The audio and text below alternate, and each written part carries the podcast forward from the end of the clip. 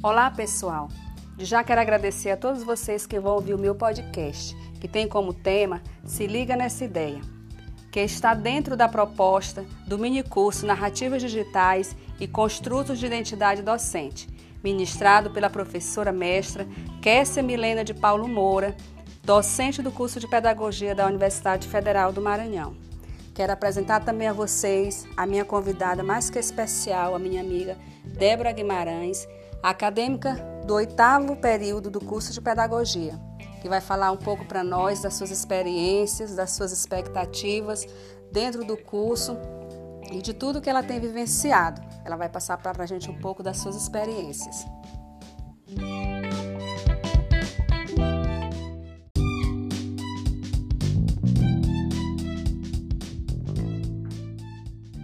Oi, Débora, tudo bem? Oi, Diana, tudo ótimo com você? Tudo ótimo. Já quero agradecer a sua disponibilidade por compartilhar conosco as suas experiências. E eu queria começar perguntando, nesse atual momento em que estamos vivendo, de que forma o pedagogo pode se reinventar? Bom, é, eu acredito que todos nós a gente está numa, numa situação em que somos obrigados a nos reinventar, né? Então, com o pedagogo não é diferente. Agora, o, o, processo é dar continuidade a essa reinvenção que nós já estamos fazendo e planejar-se, buscar novas ferramentas, buscar aplicativos, plataformas que possam auxiliar o nosso trabalho. Isso, beleza. E quais os aspectos você considera indispensáveis na formação de um pedagogo? Bom, eu já considerava indispensável a questão da criatividade é, e nesse momento de pandemia, a gente tem aprendido que outras, outras qualidades também são necessárias, né? Como a versatilidade, a questão de é, adaptar-se às mudanças, aos diversos contextos. Então, acredito que essas duas devem ser é, ferramentas, né, características principais de um pedagogo deve caminhar de mãos dadas. Certo. Nesse universo acadêmico, você como futura pedagoga, o que mudou entre as suas expectativas e a realidade né, da nossa educação? Então, em termos de academia, é, mudou muita coisa, algumas coisas eu não, não esperava é, que acontecessem da forma como está acontecendo. Minhas expectativas, na verdade, não estavam muito altas em relação a ensino remoto, essas coisas mas eu acabei me surpreendendo, sendo surpreendida né, pela riqueza de material que a gente está tendo.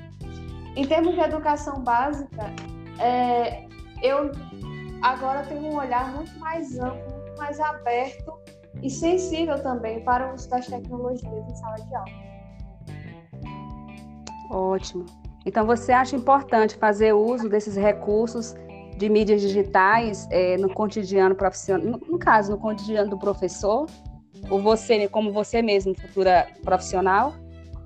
Sim, com toda certeza, eu considero muito importante. É, as tecnologias elas estão cada vez mais próximas de nós e elas podem ser usadas a nosso favor, né? Então acredito que as mídias digitais, os recursos digitais, eles podem sim estar atrelados com a nossa formação profissional, inclusive também com o nosso, a nossa prática, a nossa praxis acredito que é fundamental, na verdade, para o professor do século XXI, professora do século XXI, que a gente tenha isso em mente. Ótimo, Débora. Eu quero agradecer a sua disponibilidade para atender o convite e responder é, a essas perguntas, essas questões tão importantes. E queria saber se você queria também deixar mais alguma, alguma palavra.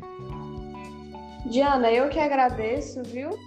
Não, apenas dizer para todas as pessoas que estão ouvindo que é, a gente precisa aprender a nos adaptar a essa realidade. Nós precisamos estar sensíveis ao uso de tecnologias para nos auxiliar. Não podemos vê-la mais como vilã né, na nossa trajetória.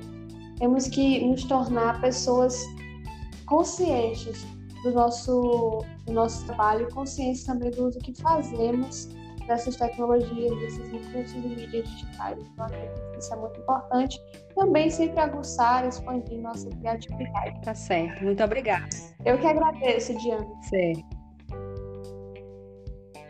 Tchau. Tchau.